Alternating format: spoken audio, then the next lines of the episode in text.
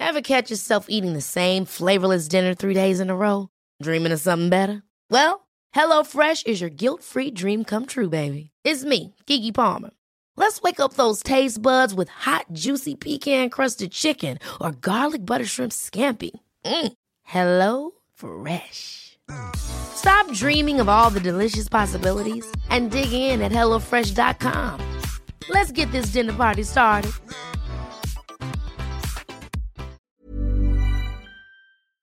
Dann geht's jetzt los. Können Sie das Intro anspielen?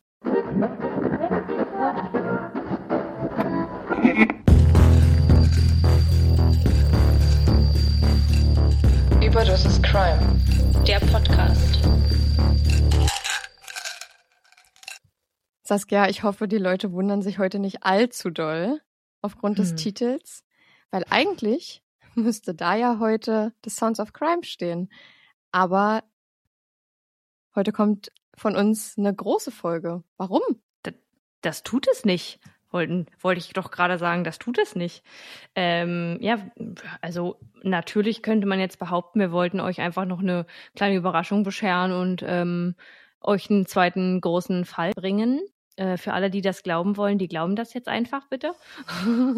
und für alle, die den wahren Grund wissen wollen, wir wollten die Reihenfolge der Sounds of Crimes und der großen Fälle tauschen. Genau, das hat einfach organisatorische Gründe und deswegen haben wir uns gedacht, freuen sich bestimmt auch einige, wenn jetzt ein großer Fall von uns kommt.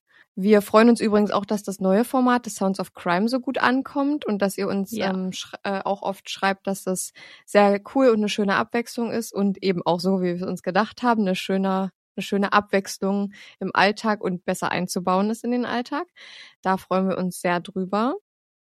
Ja, da kann ich dir nur zustimmen und ich bin gespannt, was du uns heute für einen Fall mitgebracht hast. Wie immer Mhm. Weiß ich nicht Bescheid, ich kenne den Fall nicht und wir werden da jetzt gemeinsam mal reinhören, würde ich sagen. Ja, ich habe einen Fall mitgebracht aus einem Ort, von dem ich denke, dass wir dort beide schon mal waren. Mm, Meine bin ich, ich jetzt aber gespannt. mit der Schulklasse. Ich weiß nicht, ob du schon eine Idee vielleicht hast, wo wir als wir Nee, waren ja nicht in der Nee. wir waren ja nicht in der gleichen Klasse, wir waren ja in der gleichen Stufe, aber ich glaube, das war eine stufenübergreifende Fahrt. Hast du vielleicht eine kleine Idee Eine stufenübergreifende Fahrt. in ein anderes Land? Natürlich, weil der Fall kommt ja von mir. Saskia guckt gerade ich war, ganz ich war überrascht. ich war tatsächlich mit der Klasse oder mit der Schule nie außerhalb von Deutschland, außer zur Abschlussfahrt und da wart ihr ja nicht mit dabei. Also bei diesen Sachen bin ich nicht mitgefahren. Was? Ihr wart nicht in England? Mm. in Großbritannien? In der UK? Ihr wart nicht in der UK? Doch, tatsächlich schon. Ich habe es ähm, außen vor gelassen. Nee, das habe ich vergessen. Das habe ich komplett verdrängt. Aber Und- ja, waren wir. Ah, Hast du noch eine Ahnung, in welcher Stadt wir da waren?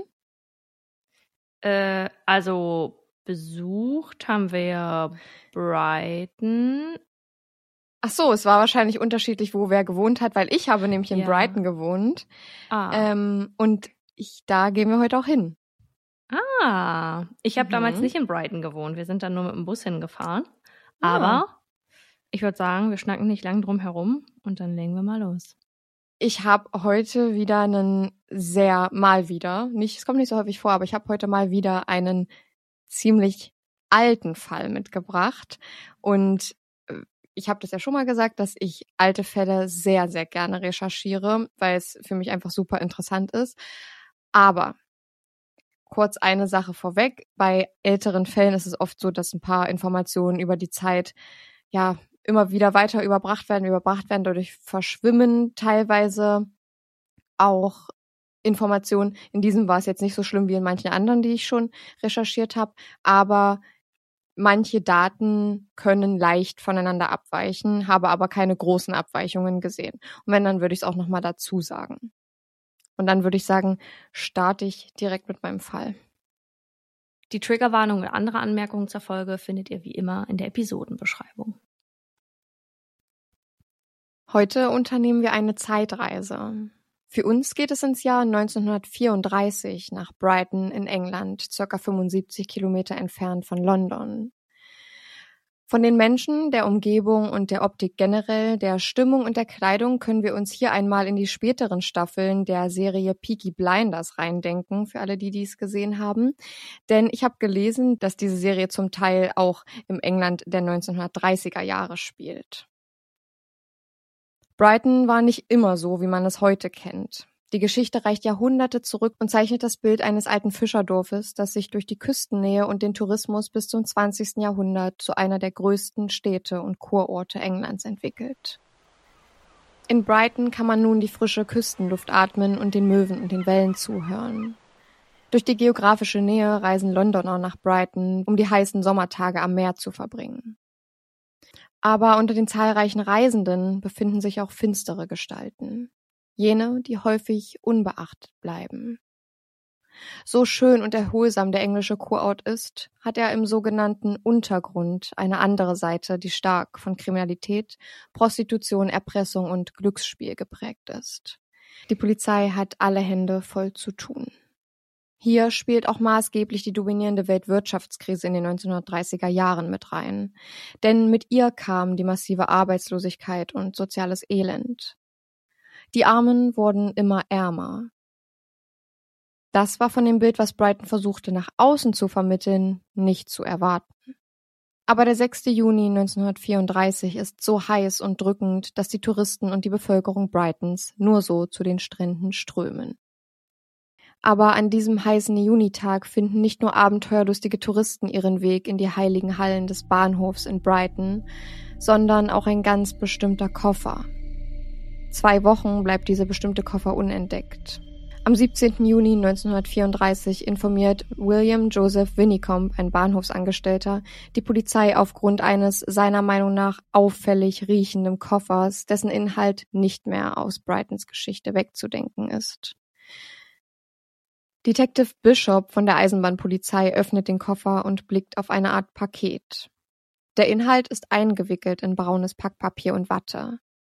Als er nun nach und nach das Packpapier entfernt, erkennt er den Torso einer jungen Frau. Oh nein. Hinweise auf die Identität der Frau oder des Täters gibt es im Koffer nicht. Nur einen kleinen Zettel mit einem einzigen Wort drauf. Ford. Welcher Passagier hatte diesen Koffer zur Gepäckaufgabe gebracht? Und gab es je die Absicht, den Koffer irgendwohin zu überführen oder war das der Plan der Entsorgung gewesen? Hatte der Täter naiv oder berechnend gehandelt, weil er oder sie wollte, dass die Leiche gefunden wird? Vor all diesen und noch viel mehr Fragen steht die Brightoner Polizei. Fakt ist, dass hier kein Zweifel an einem Mord besteht. Die örtlichen Behörden kontaktieren Scotland Yard und bitten um Verstärkung. Scotland Yard oder auch New Scotland Yard genannt, bezeichnet das Hauptquartier des Metropolitan Police Service, also der Territorialpolizei, die für die Überwachung des größten Teils Londons zuständig ist. Der Name lässt sich vom damaligen Hauptgebäude der Metropolitan Police ableiten, welches einen Hintereingang in einer Straße namens Great Scotland Yard hatte. Dieser wurde bald zum öffentlichen Eingang der Polizei und für die Metropolitan Police auch schnell zu einem Synonym.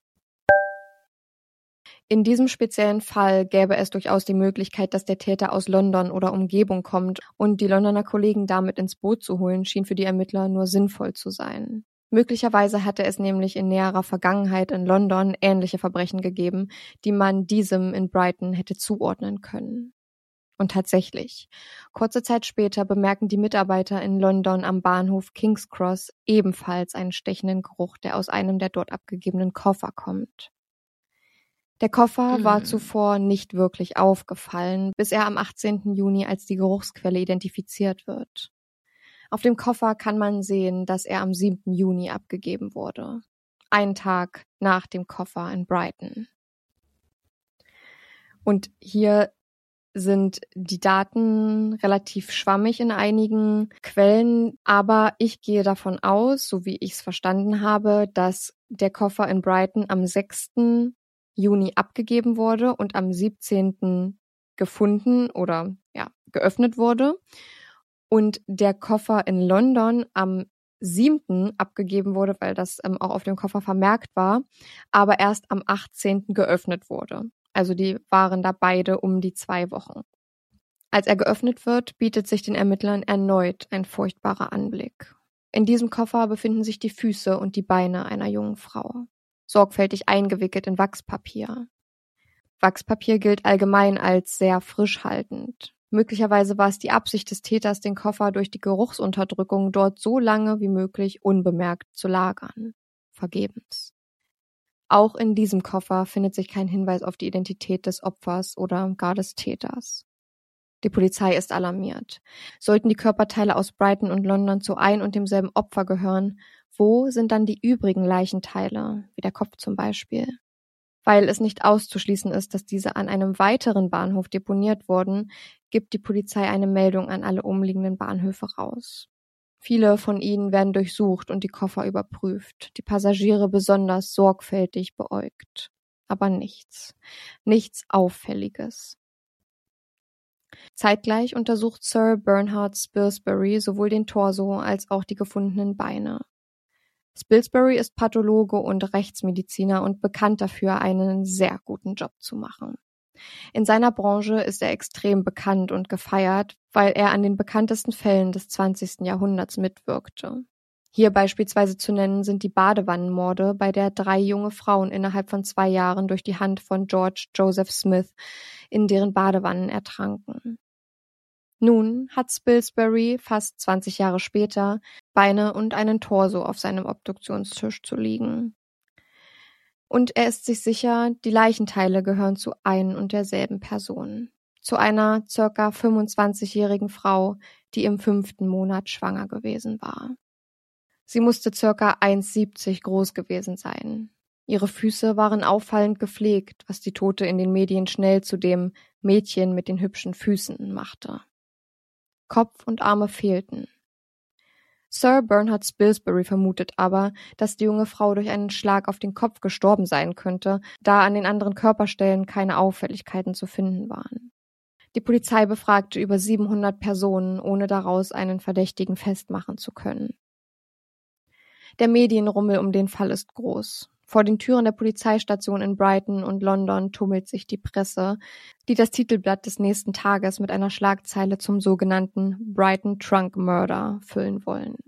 England macht aber nicht zum ersten Mal Schlagzeilen zu einem Koffermord. Schon vor sieben Jahren wurde die Leiche einer jungen Frau in einem Koffer am Bahnhof in London gefunden. Die Beine waren an der Hüfte abgetrennt und die Arme an der Schulter. Jedes der Körperteile war einzeln in braunes Packpapier gewickelt. Die unbekannte Frau in dem Koffer kann später als Minnie Bonardi identifiziert werden, die in South Kensington als Köchin tätig ist. Sie habe ihre Familie verlassen, um nebenbei noch als Prostituierte zu arbeiten. Als sie mit einem Mann namens John Robinson nach Hause geht und er ihr kein Geld geben will, geraten die beiden in einen Streit. Er schlug sie und sie fiel mit dem Kopf auf einen Stuhl. Er habe nicht gedacht, dass sie tot sei und ließ sie bis zum nächsten Tag liegen. Dann zerschnitt er ihre Leiche und legte diese in den Koffer. Er wird für schuldig befunden und kurz darauf gehängt. Vor rund 100 Jahren bereits ereignete sich ein ähnlicher Fall auch in Brighton, der bis heute noch ganz bekannt ist. Am 12. August 1831 entdeckt ein Fischer eine auffällige Stelle in der Erde. Er begann neugierig mit Stöckern darin rumzustochern und hakte danach die Erde mit seinen Händen weg, als ihm und einem Bekannten ein übler Gestank entgegenkommt. Ein Stück Stoff ragt durch die Erde hindurch. Darunter ein Koffer. In ihm die verwesenen Überreste einer Frau. Nicht der komplette Körper befindet sich im Koffer, der Kopf und Arme fehlen. Aber auch sie, genau wie das Opfer 100 Jahre später, war schwanger, als sie starb sogar im siebten oder achten Monat. Relativ schnell kann das Opfer identifiziert werden als Celia Holloway. Seit die Überreste einen Namen haben, wurde der Ehemann von Celia Holloway nicht mehr gesehen. Der Verdacht fiel sofort auf ihn und seine Geliebte Anne Kenneth. Er habe sich kein weiteres Kind leisten können. Kurz nachdem sie ausfindig gemacht wird, wird auch John Holloway festgenommen und am 16. Dezember 1831 gehangen. Und jetzt, 100 Jahre nach dieser Tragödie, findet man wieder die Überreste einer schwangeren Frau in einem Koffer, bei der genau die gleichen Körperteile fehlen wie bei Celia Holloway. Der Kopf und die Arme. Aber die Ermittler haben immer noch keine Anhaltspunkte zu Opfer und Täter. Sie entscheiden sich dazu, die Medien mit in die Ermittlungen einzubeziehen. So hoffen sie, zumindest schon einmal Hinweise zu bekommen, um die weiblichen Überreste identifizieren zu können. Kurz darauf wird die Polizei überrollt mit einer Menge an Informationen, bei denen es erstmal zu selektieren gilt, ob diese für den Fall von Nutzen sind oder nicht. Aber ein Hinweis vor allem stimmt die Ermittler hoffnungsvoll, die Identität der jungen Frau bald herauszufinden. Annie Watts aus London will ihre 42-jährige Tochter Violet schon eine ganze Weile nicht mehr gesehen haben. Drei Jahre sei es her, dass die beiden das letzte Mal gesprochen hatten. Im Zuge der Medienmitteilung werden circa 800 Frauen vermisst gemeldet. 70 von ihnen bleiben unauffindbar. Auch Annie Watts Tochter Violet. Violet verdient ihr Geld als Prostituierte. Vorher war sie Tänzerin. Die Drogen und der Alkohol kamen ihr dazwischen. Bekannt ist Violet Saunders nur noch unter ihrem Künstlernamen Violet Kay. Als sie 1933 mit dem zehn Jahre jüngeren Tony Mancini anbandelt, der auch einen Künstlernamen trägt, bittet sie ihn, mit nach Brighton zu kommen und dort mit ihr zu leben. In Brighton arbeitet Mancini auch, aber hauptsächlich lebt das Paar von Violets Einkünften als Sexarbeiterin. Die Ermittler sind skeptisch darüber, dass Violet Kay die Tote aus den Koffern ist. Violet Kay ist nämlich rund 10 bis 20 Jahre älter als die Person, die die Ermittler eigentlich suchen aber mehr haben sie in diesem Moment nicht. Den Ermittlern wird nun aber ein Tipp gegeben, der Aufschluss bringen könnte. Tony Mancini hatte Frauenkleidung weggegeben. Möglicherweise hatte er nach Violets Tod keine Verwendung mehr dafür und wollte sich der Sachen schnell entledigen. Tony Mancini ist ein geheimnisvoller Mann, der sich in der Geschichte seines Lebens viele verschiedene Namen gab. Außer dass er früher bei der Royal Air Force arbeitete, ist nicht besonders viel über ihn belegbar. Mit 20 kommt er nach London, um hier in verschiedenen Bars zu arbeiten, um sich über Wasser zu halten.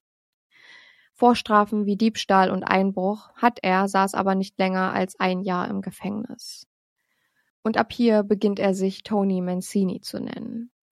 Sein echter Name war Cecil England, aber bekannt war er immer als Tony Mancini, deswegen habe ich ihn auch hier so benannt und in allen Quellen wird er eben auch als Tony Mancini benannt. Er kommt mit Violet Kate zusammen, aber bei dem Paar kriselt es. Violet sei eifersüchtig gewesen, weil Tony Mancini ein Verhältnis mit einer jüngeren Kellnerin gehabt haben soll. Als die Ermittler Tony Mancini aus Revier bestellen, erzählt er ihnen, dass er mit Violet zusammenlebte. Als er eines Tages im Mai nach der Arbeit nach Hause kam, fand er einen Zettel vor. Violet sei fortgegangen. Einige Zeit nach der Befragung beschatten die Einsatzkräfte Tony Mancini, brechen das aber ab, weil nichts wirklich auffällig ist. Am Tag nach Auflösung der Beschattung ist Tony Mancini wie vom Erdboden verschluckt. Der einzige Verdächtige, den sie hatten, war einfach weg.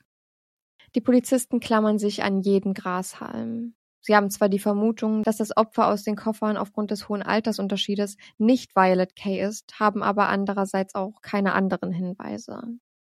Sowohl das Opfer als auch der Täter sind weiterhin unbekannt.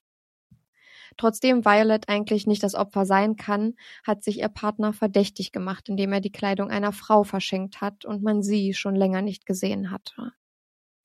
Auch Mancinis Vermieter bestätigt den Ermittlern nochmal, dass Tony Mancini nicht mehr in der Wohnung anzutreffen ist.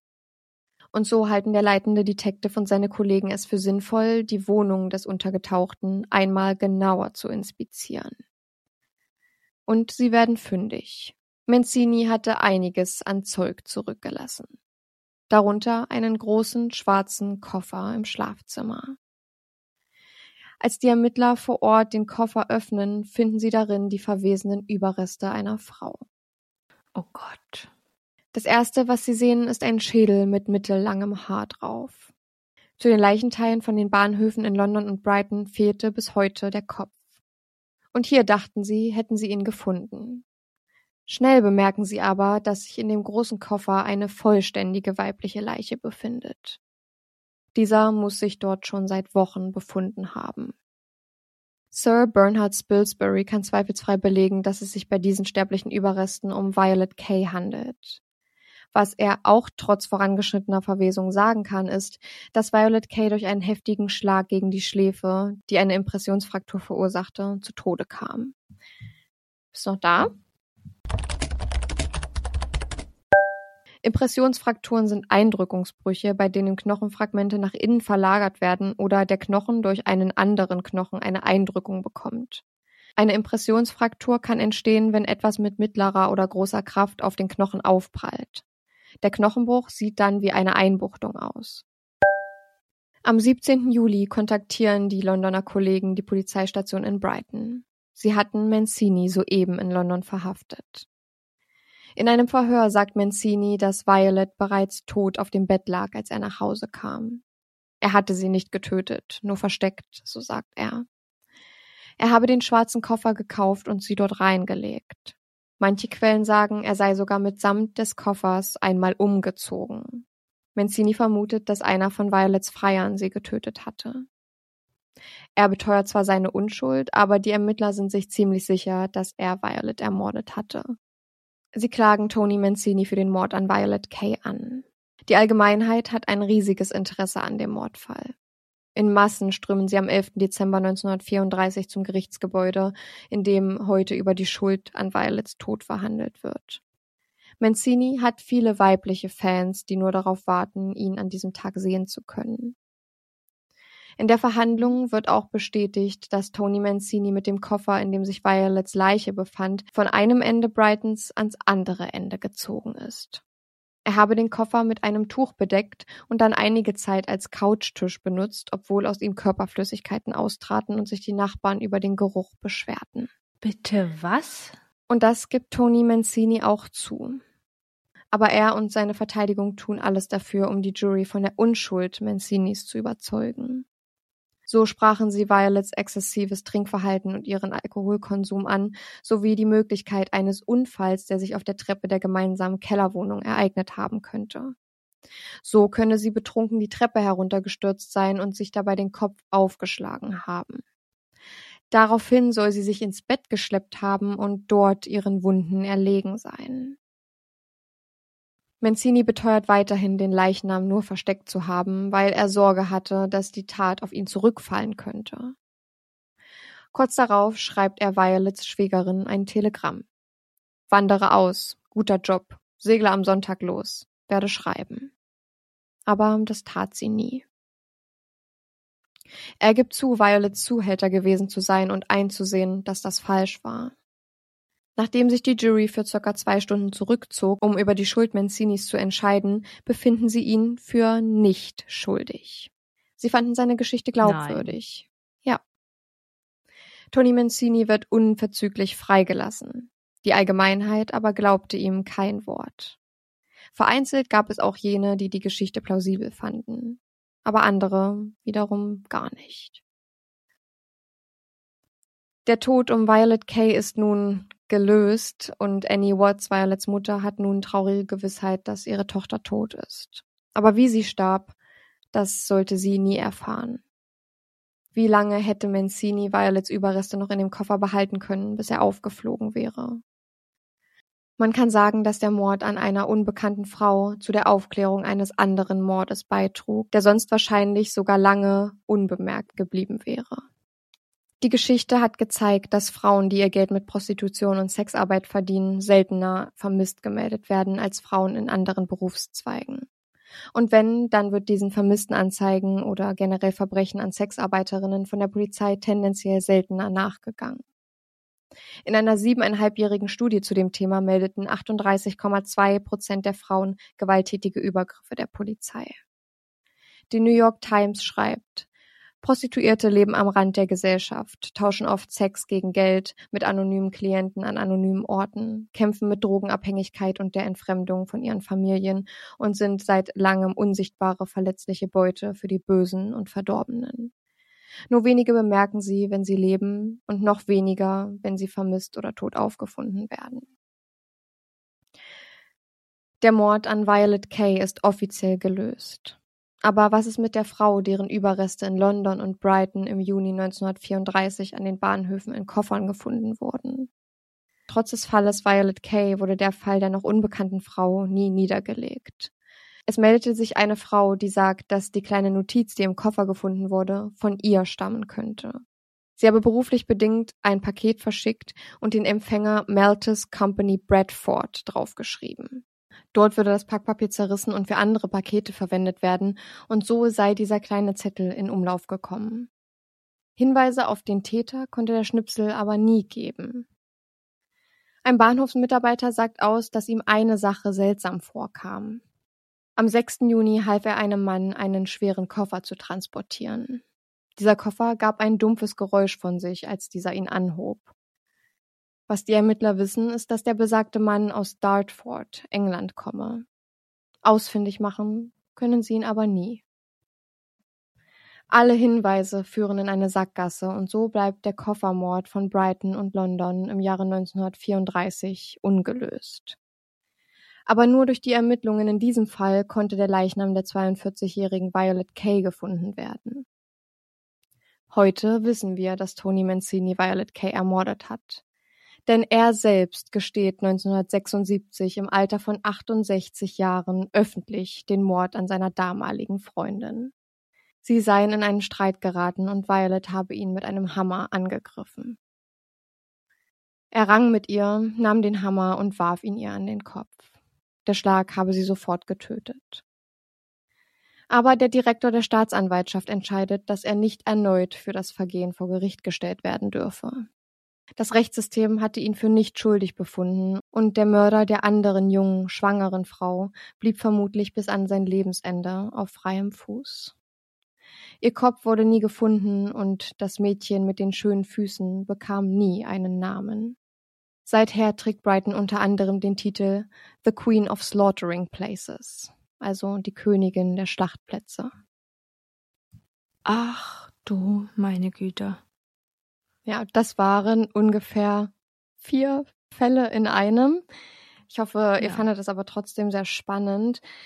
Ich fand es wichtig, die anderen Koffermorde noch mit reinzunehmen, zumal der eine von denen ja nur mh, hm, sieben Jahre vor dem geschah und viel näher dran ist. Nebenbei finde ich aber trotzdem sehr spannend, dass ein Mord, der 100 oder mehr, mehr als 100 Jahre, 103 Jahre, um genau zu sein, so genau auf diesen passt, dass ich schon vermutet habe, dass es vielleicht Nachahmungstäter sein kann, weil dieser Mord an Celia Holloway, der von ihrem Mann begangen wurde und seiner Geliebten, ist extrem in die Geschichte eingegangen. Und bei beiden Mordfällen wurden genau die gleichen Körperteile auch verpackt und in Koffer gelegt. Und deswegen finde ich es irgendwie so, weiß ich nicht, es ist irgendwie so, es deutet viel auf einen Nachahmungsmord hin. Ja, du musst mir jetzt nochmal von der Reihenfolge der Frauen ähm, und der Morde auf die Sprünge helfen, damit ich äh, das in meinem Kopf ordnen kann. Also welche Frau wurde zuerst gefunden? Der Fall baut sich komplett um den Mord an der unbekannten Frau eigentlich auf und ja. geht aber bis 100 Jahre vorher zurück in 1831, als Celia Holloway ermordet wird von ihrem Mann.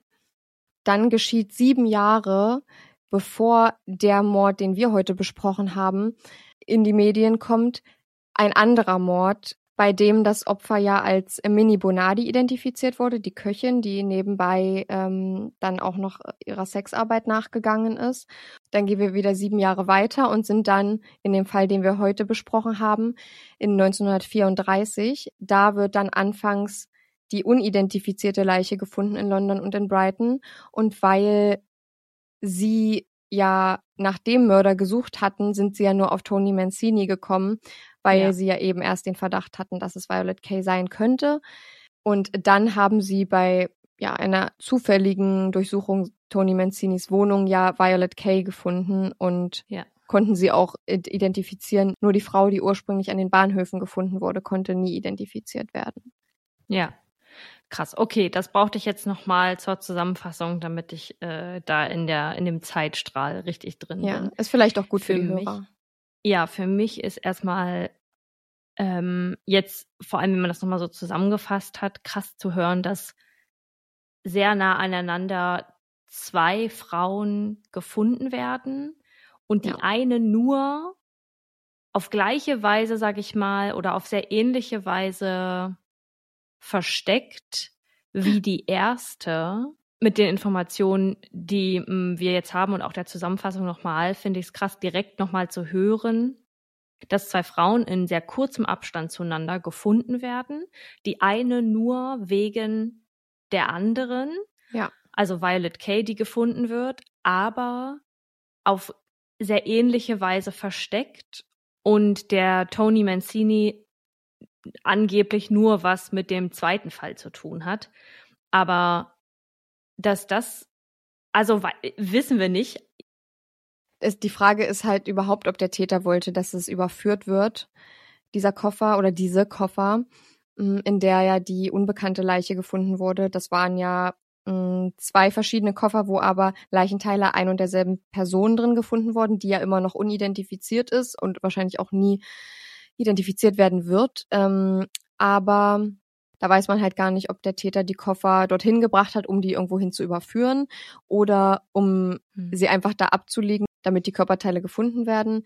Aber hm. ich weiß, was du meinst mit äh, die Fälle ähneln sich so doll von Violet Kay und der unbekannten Frau, dass man schon denken könnte, dass er damit was zu tun hat, aber das, äh, ja, ich finde es ein bisschen nicht an den Haaren herbeigezogen, weil es hat ja schon einen Grund, warum man das annehmen könnte, aber ich halte es trotzdem für sehr unwahrscheinlich, einfach weil ja auch in seinem Umfeld niemand ausgemacht werden konnte, der vielleicht diese Person sein kann. Und nur weil da jetzt keine ausfindig gemacht wurde, heißt das nicht, dass es das nicht trotzdem sein kann, aber ich gehe einfach mal davon mhm. aus, dass sie ihm das nie nachweisen konnten und heißt jetzt natürlich nicht, dass er es dann auch nicht war, aber ich finde es auch sehr spannend. Also da kann ich mir, also mein Bauchgefühl sagt mir, dass ich eigentlich nicht denke, dass er was mit diesem, mit, mit der unidentifizierten schwangeren Leiche zu tun hat. Aber mhm. wer das jetzt war, das werden wir wahrscheinlich nie herausfinden. Ich habe eben gerade zuvor einmal im Off und die die Information oder den Gedanken, den äußere ich jetzt nochmal für euch. Ähm, ich habe daran gedacht, ob es eine Möglichkeit ist, dass der Tony damit nichts zu tun hat mit der unbekannten Frau, die nicht identifiziert wurde. Aber die, der Fakt, dass so viele Frauen in Koffern gefunden werden, daher kommt, dass man damals keine andere Möglichkeit hatte oder dass die Täter, Täterinnen, es waren ja eigentlich nur Täter, ähm, ja. jetzt in dem Fall, dass die keine andere Möglichkeit hatten, die Leichen zu verstecken oder vorzuschaffen, ähm, unabhängig davon, was dann damit passieren sollte gab es keine andere Möglichkeit, als sie in Koffern zu aufzubewahren oder damit zu transportieren, weil das das Stück war, was ungefähr jede Person hatte, ähm, ja. wenn man mal verreisen musste. Und weil du ja auch gesagt hast, dass der Tony nicht gerade viel Geld hatte und irgendwie sich hat, nur versucht hat, über Wasser zu halten, wird er ja ganz definitiv kein Auto gehabt haben zu der Zeit, nee. äh, wo es die ersten Autos gab. So, also ähm, könnte ich mir vorstellen, dass das der Grund dafür ist. Ich habe ehrlich gesagt gar kein Gefühl, ob ich glaube, dass er damit was zu tun hatte oder nicht mit der Unbekannten. Hm. Ich finde es ähm, schon weit hergeholt. Ja, finde aber die Art und Weise, wie er ähm, Violet dann auch in Anführungsstrichen aufbewahrt hat und ähm, wie du berichtet hast, dort als Couchtisch benutzt hat, während da aus mm. dem Koffer mm. schon Leichenflüssigkeit rauskam. Das ist so ein Fakt, der hat mich so umgehauen, weil das so absurd ist und wie abgebrüht man sein muss. Also äh, ich vermute mal, dass man 1934 noch nicht den Anspruch an Körperhygiene und ähm, eine ja. Hygiene, eine, eine Sauberkeit, eine Reinheit in der Wohnung hatte. Die meisten zumindest nicht.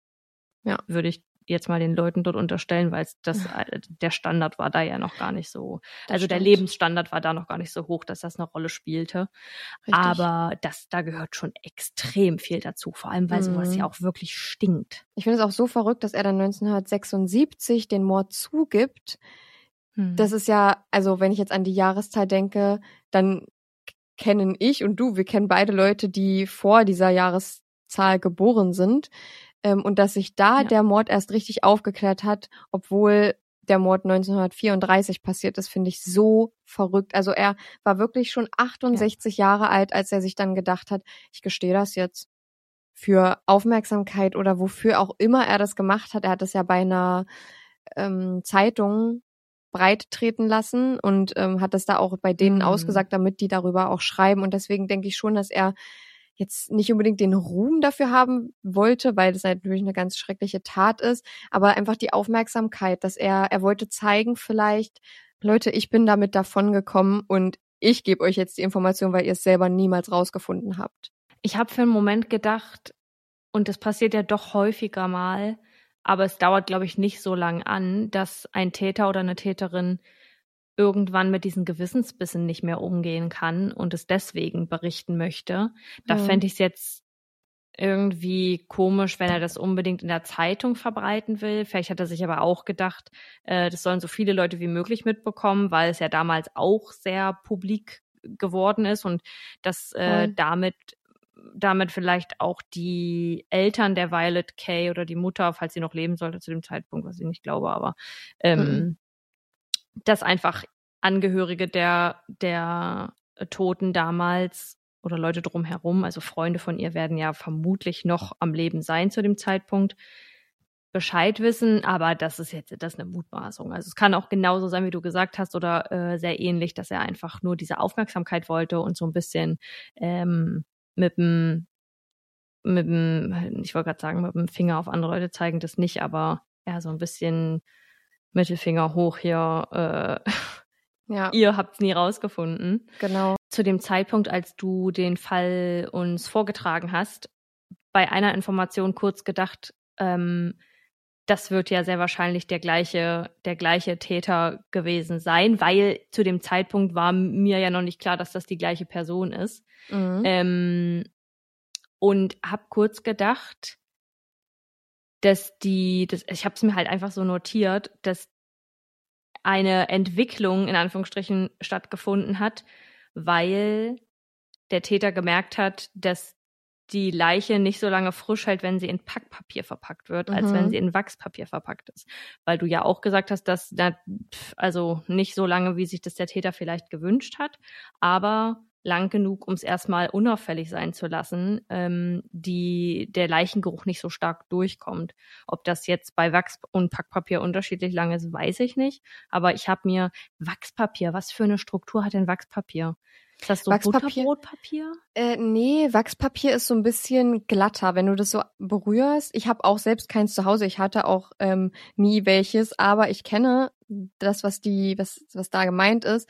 Das ist einfach Papier, was mit einem ganz, ganz feinen Wachsfilm überzogen ist oder wo Wachs in das Papier eingearbeitet ist. Ich weiß nicht, ob es überzogen oder in äh, oder eingearbeitet ist. Okay. Aber es ist ein ja. bisschen länger frisch haltend, wie ich auch erzählt habe. Und dass da eine Entwicklung stattgefunden hat, äh, das kann ja nicht sein, weil äh, die. Nee, richtig. Genau, weil ja. die, der eine wurde ja vermutlich am 6. Juni und der andere am 7. Juni ja. ja. dort deponiert und wahrscheinlich auch von derselben Person, weil sonst hätte man es ja am selben Tag machen können. Aber London und Brighton ist halt schon eine Stunde Fahrt Unterschied und ähm, Stimmt. Da wird der Täter es wahrscheinlich nicht geschafft haben, in London den am selben Tag zu deponieren und in Brighton dann auch nochmal. Ist sehr spannend, ja. finde ich. Stimmt. Guter Einwand. Ja, ich habe halt daran gedacht, dass ähm, manche Täter oder Täterinnen so eine Entwicklung haben, wenn sie mhm. WiederholungstäterInnen werden, dass sie dann ähm, ich, manche Sachen anders vornehmen, aber die haben dann, diese Taten haben dann meistens mehrere Jahre oder zumindest Monate ähm, Abstand. Ja. Während sie merken, ah, okay, das war beim letzten Mal gar nicht so schlau, was ich da gemacht habe, sollte ich genau. vielleicht anders machen beim nächsten Mal.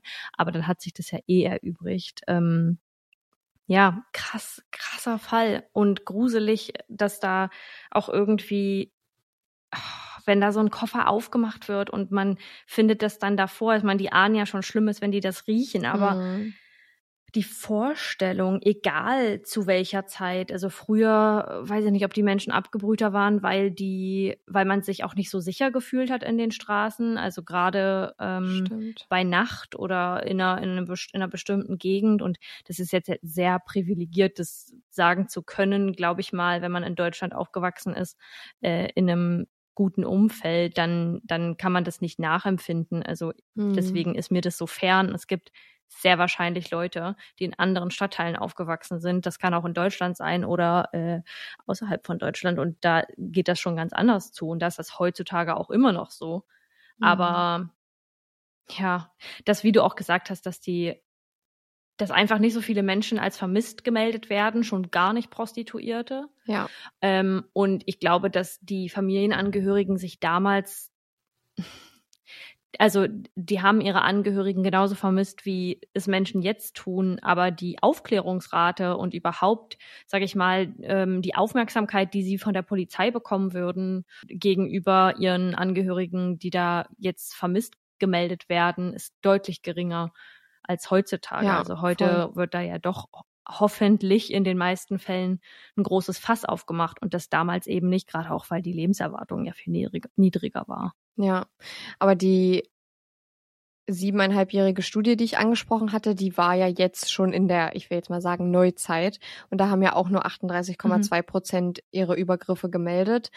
Eben weil ich ja. mir vorstellen kann, dass wenn man in einem solchen Berufsfeld arbeitet, tendenziell erstmal von gar keiner Hilfe ausgeht, dass man da gar keine Hilfe bekommt, weil man Vermutlich, sich, ja. und das ist nicht meine Meinung, sondern die Meinung der, derer, die das eigentlich bearbeiten sollten, sich selbst in eine gefährliche Situation begibt in dem Sinne. Aber es ist ja trotzdem kein Grund. Und viele Frauen haben halt auch keine andere Wahl, als das sowohl heute als auch damals. Und wie ich auch gesagt habe, die kämpfen mit so vielen äh, Sachen wie äh, Drogen oder Alkoholsucht, der Entfremdung von ihrer Familie und ja, allen anderen psychischen Sachen, die dieser Job halt auch mitbringt. Ja. Und ja, dass, dass man dann dort auch niemanden hat, zu dem man gehen kann, weil man wahrscheinlich nirgendwo ernst genommen wird. Ja, das finde ich absolut erschreckend. Ja. Wenn man das jetzt von früher betrachtet, dann ist das schon schlimm. Und wenn man sich jetzt vorstellt, dass es Prostituierten heute oder Frauen allgemein so geht, dass sie das Gefühl haben, nicht immer die Hilfe erwarten zu können, die sie bräuchten und dass in dieser Branche so viel schief läuft und so viel hinten runterfällt, was egal ist, weil diese, weil Sexworkerinnen oder Sexworker immer noch als so also einfach nicht respektiert werden in der mhm. Gesellschaft. Mhm. So, also es gibt die Menschen auf der einen Seite, die diese Services oder diese Leistungen genießen und in Anspruch mhm. nehmen. Ja. Aber auf der anderen Seite findet da gar keine, gar kein Respekt ähm, dieser Gruppe von Menschen gegenüber statt und dass sie einfach nicht sicher sind. Also dass so viel Unsicherheit in diesem Job besteht und die von oben herab betrachtet werden und äh, das auch nicht immer bedeuten muss, dass da eine, eine, illegale Prostitution stattfindet, sondern es kann auch einfach sein, dass sich eine Person dafür entscheidet, diesen Job ausführen zu wollen, weil es ihr Spaß macht oder ähm, weil sie ihre Sexualität so ausleben kann und möchte. Ähm, aber das, ich glaube, das ist ein ultra hartes Feld, ähm, in dem man mhm. dort arbeitet. Und man möchte sich nicht vorstellen, dass man irgendetwas Schlimmes erlebt und weiß, man kann nicht zur Polizei gehen oder man ja. braucht nirgendwo hingehen, man, einem wird nicht geglaubt. Ähm, nur weil man solche Dinge macht, heißt es ja, sie haben sich dafür ja entschieden. Wenn sie da irgendwie, wenn da jemand übergriffig ihnen gegenüber wird, äh, dann ist das so, damit müssen sie rechnen. Das ist ja einfach äh, vollkommener Humbug und so, so schlimm, dass da nicht geholfen wird. Umso wichtiger, dass es mittlerweile Organisationen gibt, die sich dafür einsetzen, damit da irgendwie eine Offenheit entsteht und die Gesellschaft dem Thema gegenüber einfach ein bisschen unverklemmter gegenüber wird und vor allem äh, bewusster, dass was da stattfinden kann. Ja, das Stichwort da ist auch Victim Blaming auch einfach. Ähm, ja. Genau wie es bei Frauen häufig der Fall ist. Ich hoffe, ihr konntet dem Fall einigermaßen folgen. Ich weiß, dass da viele verschiedene Morde drin stattgefunden haben und ähm, ich fand es aber wichtig, die alle mit reinzunehmen, weil das nochmal mehrere Dimensionen aufgemacht hat Und ich habe mir auch Mühe gegeben, das so zu schreiben, dass man es einigermaßen versteht. Und ich fand es sehr interessant. Ich bin ja absolut für die älteren Fälle. Also wenn ihr mal einen einem ganz alten Fall über den Weg läuft. Ich hatte eigentlich nämlich einen gesucht aus dem 18. oder 19. Jahrhundert, weil ich mhm. sowas immer sehr interessant fand und auch immer noch finde. Und ich habe dann den Mord an der äh, Celia Holloway gefunden und habe mir dann gedacht, wäre zu diesem Mord mehr Material gewesen, hätte ich auch den recherchiert, aber das hätte keine Folge gefüllt. Alle dieser Morde, die ich heute in meinem Fall angesprochen habe, gehören zu den sogenannten Brighton Trunk Murders. Also das ist dann ein, ich dachte nämlich erst, es geht um nur einen Mordfall und dann hat sich aber in der Recherche immer noch mehr aufgeklappt, immer noch mehr aufgeklappt und ich hätte es nicht gut gefunden, hätte ich die anderen Themen nicht noch mit angesprochen. Deshalb hoffe ich, dass ihr dem folgen konntet. Ja, ich fand ihn sehr, sehr spannend, beziehungsweise auch die Abfolge der einzelnen Fälle. Ähm, ich fand gut, dass du es nochmal zusammengefasst hast. Ich bin auch so ein bisschen durcheinander gekommen, aber eigentlich eher, weil ich äh, manchmal nicht so gut bin im Folgen der einzelnen Namen. Ähm, und finde es aber wichtig, dass du die anderen Fälle auch nochmal mit aufgegriffen hast, gerade um klarzumachen, was da eigentlich in Brighton abging ähm, eine ganze Zeit lang und das über 100 Jahre. Also das, das hat ja schon irgendwie was zu heißen, könnte aber auch, wie, wie gesagt, genau der Fakt sein, von dem wir gesprochen haben, dass das so die einfachste, in Anführungsstrichen, Methode war für Täter und Täterinnen, ihre Opfer loszuwerden. Ähm, aber ja, vielen, vielen Dank, dass du den mitgebracht hast. Und wenn ihr mehr dazu sehen wollt, dann könnt ihr gerne bei unserem Instagram bei überdosis.crime.podcast mit UE vorbeischauen. Und da posten wir euch noch ein paar äh, Bilder, weiß ich gar nicht, ob wir die jetzt zu dem Fall bekommen. Doch, gibt's tatsächlich. Krass, okay, dann mhm. posten wir euch dazu noch ein paar Bilder und ähm, vielleicht noch ein paar extra Infos. Also das sage ich jetzt erstmal grundsätzlich für alle Fälle, die wir haben. Ob da dann welche kommen, wird uns schon neu jetzt mitteilen. Sie hebt ja gerade den Finger.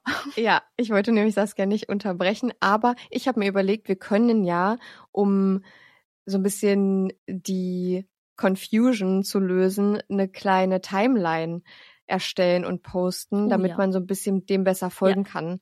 Ich fände das, glaube ich, ganz gut. Dann lass uns das doch so machen. Dann, dann guckt ihr da mal alle und seht dann auf einen Blick. Da guckt ihr da mal. Genau, wie die Timeline sich ähm, ne, langhangelt. Und vielleicht ja. hilft das ein bisschen, falls der Fall dann doch noch irgendwo unklar ist, diese Details dann noch zu verstehen. Ja, und was auch helfen könnte, um den Fall jetzt ein bisschen zu verarbeiten, ist, dass wir euch unsere mörderisch guten Faves präsentieren, damit wir ein bisschen positiver aus der Folge rausgehen. Also, here we go. Yes.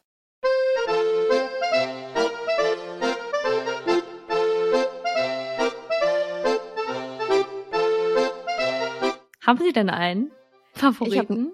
Ich habe hab einen Nicht-Favoriten heute mal wieder. Den haust du doch mal raus. Und das bricht mir ein bisschen das Herz, weil ich habe gedacht, das wird meine Lösung für die heißen Sommertage. Aber nein, mm. ich war ein bisschen enttäuscht. Ich habe, also, wir haben ja schon mal in einem anderen Favoriten darüber gesprochen, dass ich ein absoluter Lillet-Lover bin. Das ist auch das äh, offizielle Wort dafür, Lillet-Lover. Das kennt man auch einfach. Ähm, an dieser Stelle will ich nur einmal dazu sagen, ähm, Alkohol erst ab 16 oder 18, je nachdem und trinkt mit Verantwortungsbewusstsein und seid immer vorsichtig mit solchen süchtig machenden Substanzen. Und ich trinke ja gerne mal Lin Lillet und habe mir gedacht, mh, hm, es gibt jetzt Lillet Ready to Drink. Bedeutet, der ist schon fertig gemischt mm. in so einem mm. in so einer Flasche. Erstmal mm.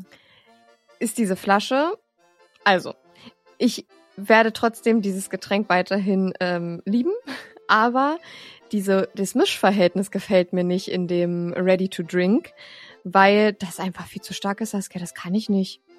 Das kann ich nicht. Nicht nur, weil mir das zu Kopf steigt, sondern ich mag das ja auch nicht, wenn es so doll nach Alkohol schmeckt. Hm. Weißt du? Und da finde ich, ja. bei dem und ich habe nicht übertrieben. Ich habe das dann nämlich weitergegeben an jemand anderen, trinkfesteren als mich. Und äh, die Person hat gesagt, nee, das kann man wirklich nicht, nicht, also es ist nicht, nicht, dass man sich trinken kann, aber ähm, es ist wirklich schon ganz schön doll. Würde man sich das nochmal verdünnen, dann würde alles super sein. Aber ich aber bleibe in der Sache, ne? Genau, genau. Und ich bleibe dann lieber dabei, mir das selbst zu mischen. Ich muss aber dazu sagen, ich habe die andere Farbe, ich glaube, das ist irgendwie Tonic oder irgendwie, das habe ich nicht probiert. Ich habe nur das Berry mhm. probiert. Und das war mir zu doll. Mhm. Und ich muss auch sagen, Preis-Leistung, also es ist relativ wenig für relativ viel Geld, aber es ist halt auch immer noch Lillet und ähm, die große mhm. Flasche Lillet ist ja auch nicht wirklich günstig.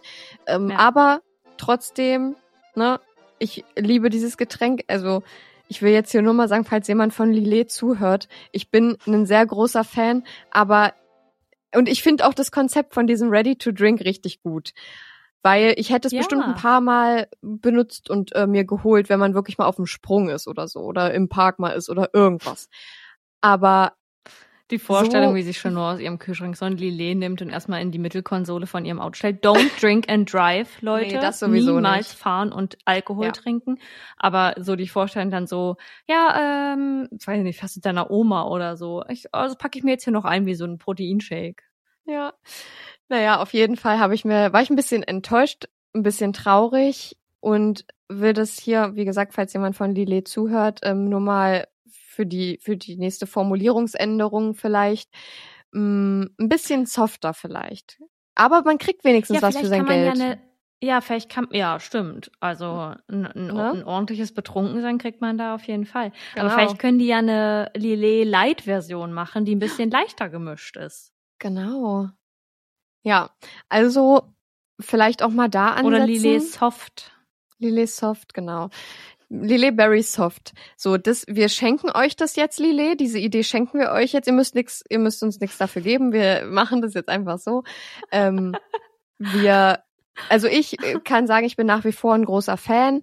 Ähm, das neue Produkt ist nur nicht so ganz mein Favorite, nämlich ein Nicht-Favorit, ja. würde aber ähm, trotzdem, ich habe ich hab, ich hab trotzdem was im Kühlschrank von Lillet, das sage ich euch. Ja, Chenor ist eine Lillet-Maus. Ich bin die GT-Maus und Chenor ist die Lillet-Maus. Ja. Ähm, Chenor hat sich auch nochmal versucht am, am Gin Tonic, aber es war nichts, war ein Reinfall. War ein, nee, also was ich mochte, war, dass man davon, das kann ich jetzt hier nicht so sagen, oder? Dass man davon nicht viel trinken muss, um es zu merken. Doch, das kann man ja so sagen. Okay. Ja, das, äh, also es kann natürlich gut und schlecht sein, aber ich habe nur bei Saskia nur ein paar Mal genippt und habe gleich gesagt, uh, okay.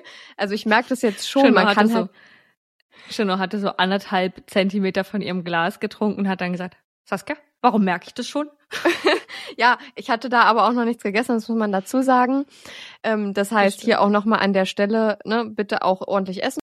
Ähm, ich will das nur so genau sagen, weil ich das nicht mag, wenn irgendwer Werbung für Alkohol oder sowas macht oder das anspricht, ohne zu sagen, dass es auch eine sehr süchtig machende und gefährliche Substanz ist. Deshalb ähm, wollten wir das hier nur mal gesagt haben. Und an dieser das Stelle. Ist, das wird so wenig verbreitet. Der Punkt wird so wenig verbreitet, dass ich bis zur zehnten Klasse nicht mehr wusste, dass Alkohol zu Drogen zählt. Ich habe, äh, ich das ist so, das ist ein so, ja, im Sozi-Unterricht ähm, habe ich das dann, habe ich das, es war mir ultra unangenehm. Ähm, aber irgendwie ging es um Drogen und dann, also Sozialkundeunterricht, falls es jemand interessiert, falls jemand nicht weiß, was Sozi heißt. äh, und da ging es um Drogen und dann habe ich irgendwie Alkohol nicht dazugezählt oder so oder sollte irgendwie antworten und habe das hab gesagt, nee, Alkohol ist keine Droge und dann haben mich alle ausgelacht. Fand ich auch ultra unangenehm. Vielen Dank dafür. Das ist ja böse. Ey. Ähm, Danke. Aber ja, es ist halt so eine so ein Alltagsding geworden mm. und so normal in unserer Gesellschaft, dass man das gar nicht mehr im Hinterkopf behält und wirklich, also versucht mal ein paar Abende ohne Alkohol. Ich meine jetzt, wenn ihr feiern geht oder irgendwie mit Freunden zusammen seid und versucht das irgendwie ein bisschen im Zaum zu halten. Alkohol ist nicht genau. unbedingt gut. Äh, Drinks können super schmecken, I know, aber man kann auch richtig, richtig nice Mocktails machen, also ohne Alkohol und versucht irgendwie euch bewusst zu sein, was ihr da trinkt, wie viel ihr trinkt und, und was ihr, was ihr da eigentlich zu euch nehmt. In the end ist es voll wichtig, ähm, bei jeglichen Sachen, die ihr macht, dass ihr euch einfach bewusst seid, was da gerade mit eurem Körper passiert. Richtig. Und das jetzt hier mal so, die Moralaposteln äh, schalten sich jetzt mal aus hier bei uns. Ja, nee, Und das war die Big Sis, das war die Big Sis Energy. Wixes Energy, die wir beide nicht haben, weil wir beide jüngere Schwestern sind.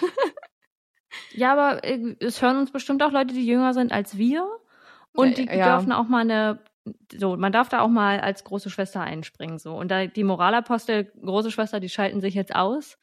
Und äh, wenn du nichts mehr hinzuzufügen hast zu deiner, zu deinem Lillet-Albtraum, dann würde ich meinen Favoriten mal bringen. Ja, mach mal. Ich könnte ja jetzt meine Wasserflasche nennen, aber das wurde mir vorhin, äh, naja, nicht verboten, aber äh, da wurde ich hier, Ich hab gesagt, hier direkt du- gemaßregelt. Pass mal auf, ich habe gesagt, du kannst es gerne nennen, aber dann musst du auch sicher sein, dass wir hier darüber diskutieren, dass das kein, ne? Also. Damit kann ich nicht. Das ist ein Druck, mit dem kann ich nicht. Lass mich. Lass mich in Frieden. ähm, lass mich mal überlegen, was ist denn mein Favorit? Ach, wir Ich haben noch gar das Upcycling-Projekt hier. Kennt man ja gar ich nicht von dir. schon wieder das, das Upcycling-Projekt nennen. Das habe ich dir vorhin gezeigt. Hier hinter mir steht der Tisch und zwei Stühle, die wir gerade upcyclen. Das habe ich letzte Woche genannt. Ähm, merkst du, ich versuche gerade so ganz unauffällig noch einen zweiten Favoriten mit reinzuschmuggeln. Und damit, damit der jetzt schon mal, so, der ist jetzt schon mal drin, aber das ist ja nicht mein Favorit. Habe ich ja. Ja, ist in Ordnung. Nee, ist in Ordnung.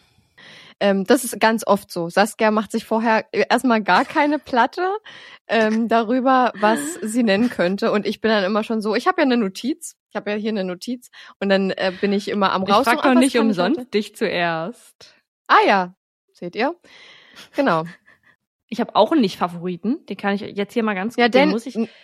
Aber dann gibt's keinen Favoriten mehr, Saskia, ja? Das musst du dir bewu- Schreib dir die doch auf und nenn den anderen Favoriten dann irgendwann anders. Das sind aber alles keine Favoriten, wo ich sage, oh, da bin ich so krass überzeugt von. Und dann ist es eher so, ja, kann man Das tut kurz mir leid für erwähnen, dich. aber okay, mein Nicht-Favorit. Ich nenne euch jetzt auch einen Nicht-Favorit. Das hat aber eigentlich, also die, die Firma kann da nichts dafür und ich hoffe auch, dass das sich noch regelt.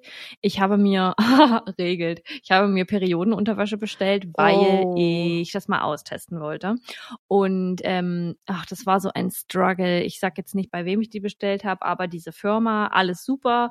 Äh, die haben da auch noch so einen tollen, so ein tolles Offer am Ende gehabt, dass man dann noch einen mit dazu nehmen konnte. Und mir war halt voll wichtig, dass die irgendwie Mensch. schön sind, die Schlüpper, damit man da, damit man nicht das Gefühl hat, so eine Windel zu tragen. Ich lieb's auch, wie du einfach Schlüpper richtig hart sagst. ja, die ich wollte Schlüpper- keinen Schlüpper. Ich wollte einen nee, schönen, Naja, auf jeden Fall habe ich mir die bestellt mit so einem tollen Offer am Ende noch. Hier kriegen sie noch einen mit dazu für weniger Geld. Toll, toll, toll. Und dann stand da äh, Lieferzeit bis zu nee bis zu sieben Tage länger als in der in der in der Regel in Normalzustand. entspannt. Ich will nicht die ganze Zeit. Regel sagen, das ist irgendwie ein blöder Aber es passt doch. dass das da mit den Produkten. Ja, trotzdem. Und ja, dann stand da, wurde versendet und ich war nicht zu Hause. Und dann habe ich ewig nicht mehr reingeguckt, weil ich dachte, na gut, das wird ja dann wohl irgendwann ankommen. Hab vergessen, dass ich nicht zu Hause bin. Äh, hab noch mal reingeschaut vor ein paar Tagen, dann stand da liegt im Briefkasten, aber da lag nichts und es waren halt 70 Euro. nein, für drei 70 Schlüpfer, Euro für drei Schlüpper. Es waren, es waren für, für drei Schlüpfer. Ähm, es waren, ich glaube vier. Ich glaube, ich habe einen Dreierpack bestellt und dann noch einen, einen extra bekommen. Und es lag nämlich an der, ich habe diesen extra, ich habe diesen extra Schlüpper genommen, damit der, äh, der war für eine andere Stärke, also eine andere Tamponstärke. Und Ich liebe das naja, auf jeden. Fall kam das, kam das aber nicht an. Das ist nicht im Briefkasten gewesen. Und da hat sich irgendein, weiß ich nicht, irgendeine Person hat sich einfach meine Periodenunterwäsche gekrallt. Nein. Und hat die wahrscheinlich zu Hause ausgepackt und gedacht, was ist denn das jetzt? Hör auf. Ja, keine nein. Ahnung. Nervt mich richtig dolle. Und jetzt habe ich denen geschrieben und die meinten auch so, ah, hat, ich habe in der E-Mail extra schon mitgeschrieben, weil ich hatte ja schon öfter solche Sachen und habe extra mitgeschrieben. Ich habe im ganzen Haus gefragt, hier hat's niemand und es lag auch nicht im Briefkasten. Ich hatte keinen Zettel drin. In der E-Mail, die ich bekomme, steht dann, ähm, und hast du auch schon im ganzen Haus nachgefragt bei deinen Nachbarn und äh, du hattest keinen Zettel im Briefkasten? Junge, lies, Ha- ha- lest ihr die, lest ihr die E-Mails, die ihr bekommt? Haben die dich, ge- haben die dich geduzt? Hm? Ich habe sie aber Ja, auch sind- geduzt, glaube ich. Guck mal, guck mal, die sind, das ist doch bei so, das ist doch bei so ähm, entspannten, mega entspannten Startups immer so, die duzen dich ja gleich. Aber Du, ich war, ich war gestern im Baumarkt und musste was holen und wir wollten, hatten uns eigentlich für so Abmischfarbe entschieden, äh, für einen, für einen Möbellack, äh, um, für unsere Upcycling-Projekte. Und dann kam da so ein, lass ihn mich mal, äh, Rainer nennen. Kam da so ein Rainer, der hatte so, wie mein Papa, so, äh, so eigentlich Glatze mit so kle kleines bisschen Haare hinten rum, aber Ja. eigentlich auch nicht. Und äh, der hat dann gesagt, na, kann ich euch helfen? Und dann haben wir es kurz erklärt und dann meinte er so, die, hier, die Dose für, ich muss ja sechseln, die Dose für zwei Stühle. Ich, ne, damit kommt er nicht hin. Und dann äh, haben wir gesagt, wie, nee, das wird nicht funktionieren. Das könnt ihr vergessen. Und dann, ah ja, okay, äh, ja. und was wollt ihr hier mit den kleinen Döschen da? Und dann dann die. Abtö Abtönfarbe. Und ich dachte schon so, so ein Assi, jetzt hör doch mal auf hier uns zu zu Mansplaining, obwohl mein Freund Ja. ja mit dabei war. Aber hat sich herausgestellt, der ist doch ganz nett und der hat ja uns auch direkt geduzt und der war halt, weiß ich nicht, Anfang 60 vielleicht, halt direkt zurückgeduzt. Haben mir so gesagt, wenn du mich duzt, duzt sie dich auch. Nee, du, da habe das habe ich, Hab das ich habe gar ich noch kein voll, Ding mit. Nee, das habe ich noch voll drin, dass ich mir so denke, so die Älteren dürfen mich alle duzen. Ich mag sowieso geduzt zu werden, aber äh, bei bei Hm. manchen mache ich es nicht. Bei manchen mache ich es nicht, die wirklich, wenn es wirklich so Opis oder so ältere Ja. Männer sind und ältere Frauen, da sage ich immer sie. Äh, außer es Ja, passiert, also es ist auch wichtig, in welchem Weise. Kontext das passiert. Richtig. Wenn jetzt zum Beispiel einer Dame vor mir was runterfällt, dann sage ich auch nicht, ey, du hast ja was verloren. dann sage ich auch, Entschuldigung, Sie haben da gerade, Ihnen ist gerade was runtergefallen. Aber ähm, das war auch so ein bisschen der, der Move in mir, dass der mich verbessern wollte oder mir was erklären wollte, aber nicht auf so eine angenehme Weise, sondern es hat sich schon irgendwie ein bisschen unangenehm angefühlt, dass er das so raushängen lassen wollte, dass er da jetzt Ja. Ahnung hat. Und dann dachte ich mir so, was du kannst, kann ich schon lange. Und dann habe ich ihn auch geduzt und es war dann sehr entspannt und der war auch nett. Wir, braucht, wir brauchten dann tatsächlich noch ein zweites Mal seine Hilfe. Ähm, aber äh, da habe ich, da hab ich kurz gedacht, so, nee, Rainer, das kannst Ja. du vergessen. So nicht mit mir. Apropos Ma- Mansplaining, ich war vorhin mit einem Hund kurz draußen, der nicht mein Hund ist. Hm. Ähm, und das ist ein Bolonka, falls ich das war, ein ganz- ein ganz kleiner Hund. Und dann gehe ich Bolognese? mit Bolognese, genau. Ähm, da gehe ich dann, ich glaube, die heißen sogar Zwergpudel oder so auf Deutsch, weiß ich nicht. Ähm, Mm. Und dann gehe ich da so einen Garten entlang und da sind da so zwei Männer am Umgraben oder so. Und dann sagt der so, ich hab, wollte die eigentlich ignorieren. Aber dann sagte der so zu mir, Hallo. Und ich war dann auch so, ach nett, ja, Hallo. Hab dann auch so Hallo zurückgesagt. Und er, und er, und er, pass auf. Und er sagt dann so, ähm, wer geht denn hier jetzt gerade mit wem eigentlich spazieren? Wo ich mir dachte, also erstmal habe ich dann gedacht, habe ich zu ihm gesagt, witzig. Und dann ähm, meinte er, ähm, da, dann dachte ich mir so, okay, ich hätte es ja verstanden, wenn ich mit einem großen Hund jetzt unterwegs gewesen wäre. Dann wäre es auch unangebracht gewesen. Aber ja. dann hätte es Sinn ergeben, weil ich bin, also ich bin wirklich schon ganz oft mit, also ich hatte damals einen Hund, der hat um die 60 Kilo gewogen, weil er ein ziemlicher Koloss war und ich bin mit dem spazieren gegangen und da habe ich wirklich oft das Gefühl gehabt, der führt mich gerade spazieren. ja. Aber ich hatte wirklich, das war wirklich ein kleiner Hund, dieser Bolonka.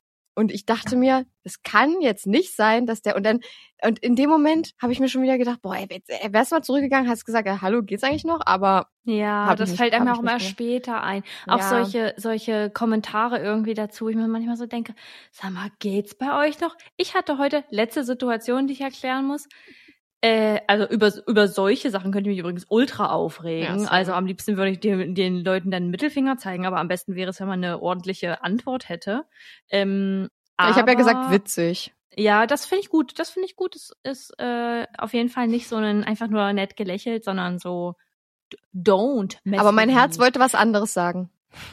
Ja. Na, ich hatte heute eine witzige Situation. Da kam hier äh, der Postbote und ähm, er hat gebrochenes Deutsch gesprochen und hat unten schon an der Gegensprechanlage gesagt, Hermes! Und dann dachte ich schon so, oh Mensch, der ist aber gut drauf. Und dann bin ich runtergetippelt und habe das Paket angenommen und ich sollte unterschreiben. Das hatte ich auch schon lange nicht mehr. Mhm. Ähm, und er hat meinen Namen erstmal noch falsch ausgesprochen, aber es war ultra sympathisch. Der war mega lieb, der Typ. Und dann, aber halt auch schon so, ich würde sagen, Mitte 50, Ende Ah ja. 50. Und ähm, ja, wirkte super gut drauf. Und dann hält er mir so dieses Pad hin und ich will gerade mit meinem Finger unterschreiben. Und dann streckt er mir das so ruckartig entgegen und sagt so, wollte er dich Ich erschrecken? ja, ja. Er Oh fing dann an Gott. zu lachen und ich sagte nur so, machen Sie doch nicht sowas.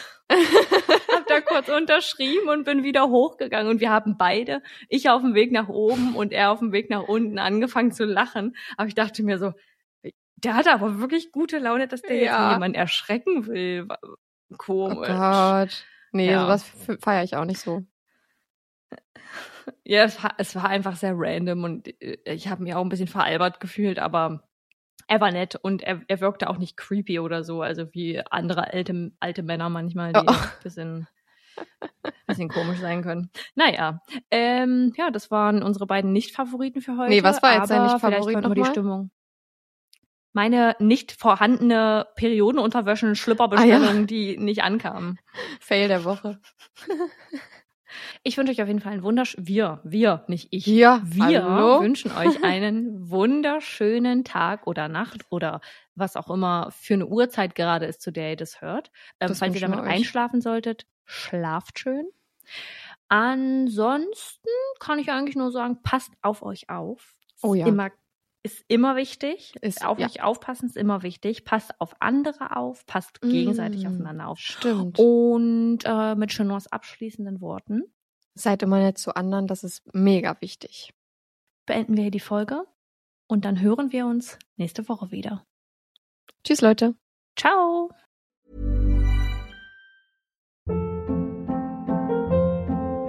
Hold up. What was that? Boring. No flavor. That was as bad as those leftovers you ate all week. Kiki Palmer here, and it's time to say hello to something fresh and guilt-free. Hello Fresh. Jazz up dinner with pecan-crusted chicken or garlic butter shrimp scampi. Now that's music to my mouth. Hello Fresh. Let's get this dinner party started. Discover all the delicious possibilities at hellofresh.com.